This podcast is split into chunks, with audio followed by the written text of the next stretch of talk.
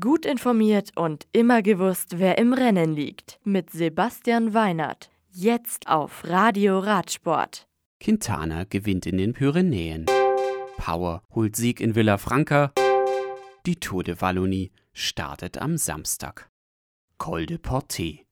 Die 17. mit 65 Kilometern kürzeste und vorletzte Bergetappe der Tour de France 2018 mit Startaufstellung in Motorsportoptik gewinnt Movistar-Profi Nairo Quintana vor Daniel Martin von UAE Team Emirates und Geraint Thomas von Sky. Geraint Thomas bleibt führender im Maillot jaune.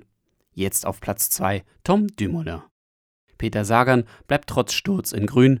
Bester Bergfahrer ist weiterhin Julien Alaphilippe. Bester Jungprofi Pierre Roger Latour und die rote Nummer des kämpferischsten Fahrers bekommt Tanil Kangert.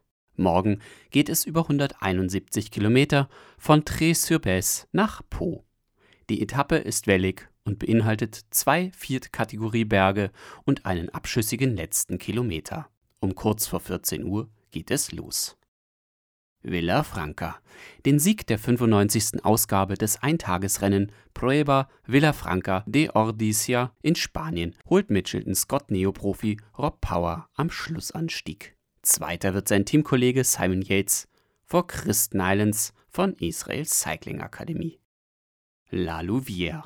Mit der Tour de Wallonie findet vom 28. Juli bis zum 1. August in Belgien ein weiteres hochkarätiges Etappenrennen statt. Die fünf Etappen sind zwischen 160 und 193 Kilometern lang. Einige World Tour Teams wie UAE Team Emirates und Lotto Sudal haben ihre Teilnahme bekannt gegeben. Das Radio für Radsportfans. Im Web auf radioradsport.de